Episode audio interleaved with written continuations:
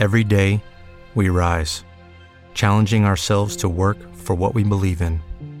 At U.S. Border Patrol, protecting our borders is more than a job, it's a calling. Agents answer the call, working together to keep our country and communities safe. If you're ready for a new mission, join U.S. Border Patrol and go beyond. Learn more at cbp.gov/careers. Este podcast forma parte de Evox Originals. Disfruta de este avance. Muy buenas noches y muy bienvenidos, queridos amigos, queridos oyentes, al mundo del misterio. Bienvenido al mundo de lo desconocido.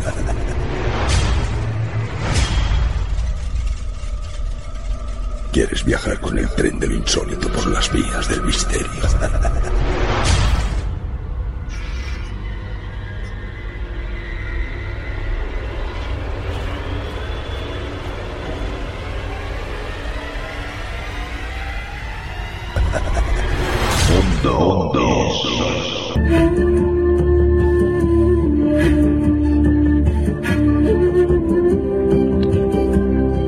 Esta noche iniciaremos Mundo Insólito Radio con el ingeniero informático Daniel García. Con Dani hablaremos de esa especie de simbiosis entre el mundo virtual y el ser humano, en la que parecen empeñados en convertirnos desde algunos de esos llamados poderes económicos dominadores del sistema.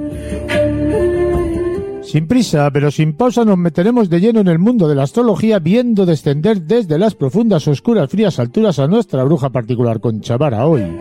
Concha.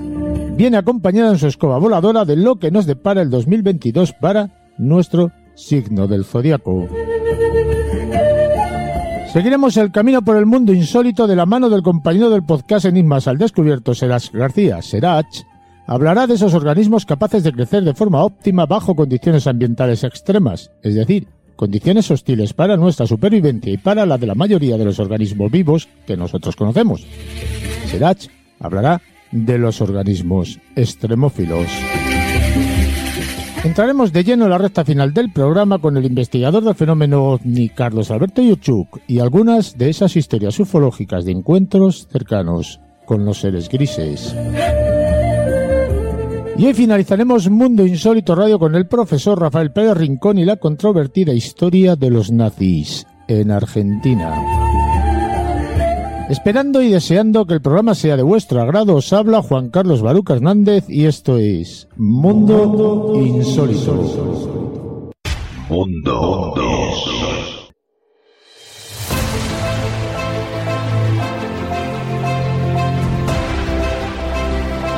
Dani, bienvenido, ¿cómo estamos? ¿Qué tal, Juan Carlos? Pues nada, como siempre, muy agradecido de estar en tu programa y intentar aportar un granito de arena. Vamos a ver si te parece directamente al grano, vamos a ir de lleno al tema que nos ocupa hoy. ¿Es cierto todo esto que se está viviendo a nivel informático de que podemos llegar a vivir una especie de realidad virtual? Pues esa es la idea.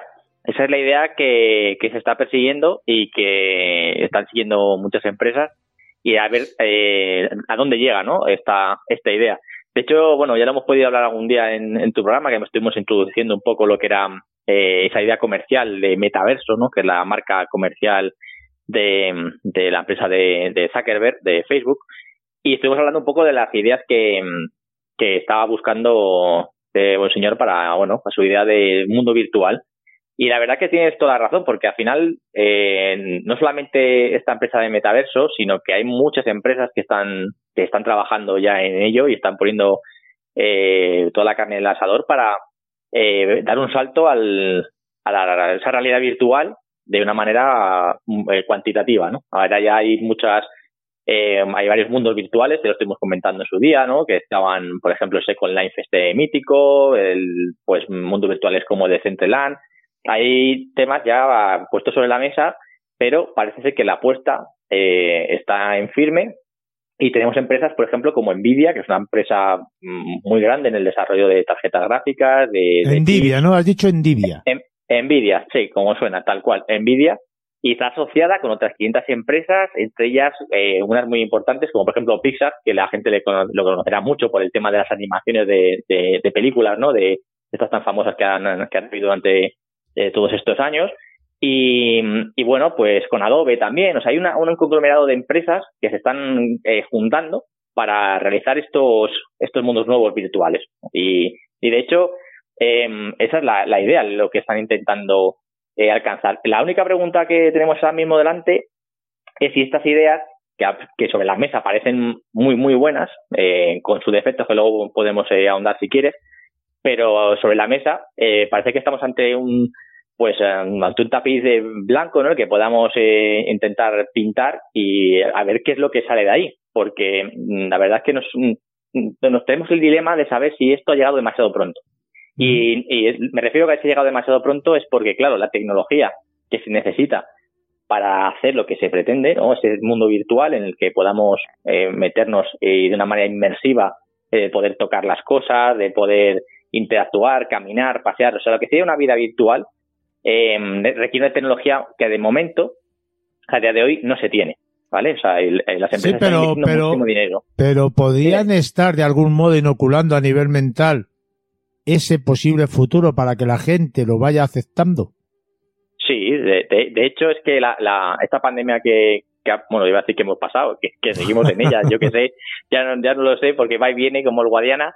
Y, la historia es que todo esto ha acelerado eh, muchísimo esta, esta vida virtual. De hecho, bueno, eh, mucha gente pues habrá estado eh, tra teletrabajando en sus casas porque no ha podido ir a sus centros de, bueno, de trabajo de manera habitual y que de hecho para muchas empresas les ha pillado pues a contrapié y, y se han tenido que poner las pilas porque han tenido que decir, bueno, si no podemos trabajar en oficinas, la gente tiene que trabajar en sus casas. Eh, la gente tiene que, no puede ir a comprar a los supermercados y tiene que pedir las cosas online. Eh, la gente a lo mejor no se le hacen a los restaurantes y lo pide a domicilio. Eh, todo eso ha, acelerado muchísimo la, entre comillas, la necesidad de ese mundo virtual. Entonces, eh, a, a, tu pregunta que acabas de hacer, eh, indirectamente, eh, esto ha hecho un empuje, para mi punto de vista, bastante importante. O sea, ha acelerado todo muchísimo, porque ¿cuántos de nosotros o hemos estado teletrabajando en casa o no hemos podido comprar y nos hemos acostumbrado a que la compra a lo mejor no la traigan a nuestra casa sin ir ni siquiera a pisar el centro comercial?